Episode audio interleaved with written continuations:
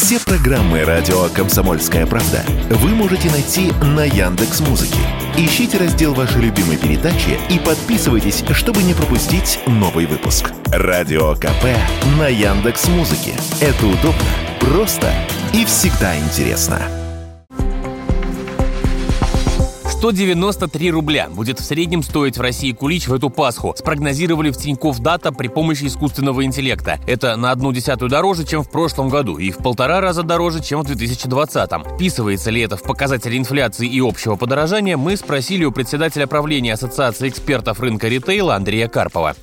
Ну, в общем-то, в целом это вполне объяснимо, и как раз ну, в рамках неких инфляционных процессов, в общем-то, эти колебания находятся. Ну и плюс, говорю, еще все-таки с а, продукт с, а, с большим кратковременным вот э, спросом, потому что э, в иные какие-то периоды времени, в общем-то, ключи найти достаточно сложно, потому что они, попросту говоря, не продаются.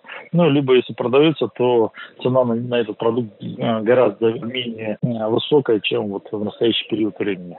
Разумеется, подорожали и все ингредиенты, из которых готовится кулич, добавляет эксперт молоко подорожало, сухофрукты подорожали, а, сливочное масло, мука подорожала, сахар имеет тенденцию на подорожание. Соответственно, с учетом того, что именно текущий момент времени спрос на куличи э, будет резко возрастать, то, в общем-то, как это обычно происходит на тот продукт, который пользуется массовым спросом, цена на него начинает расти.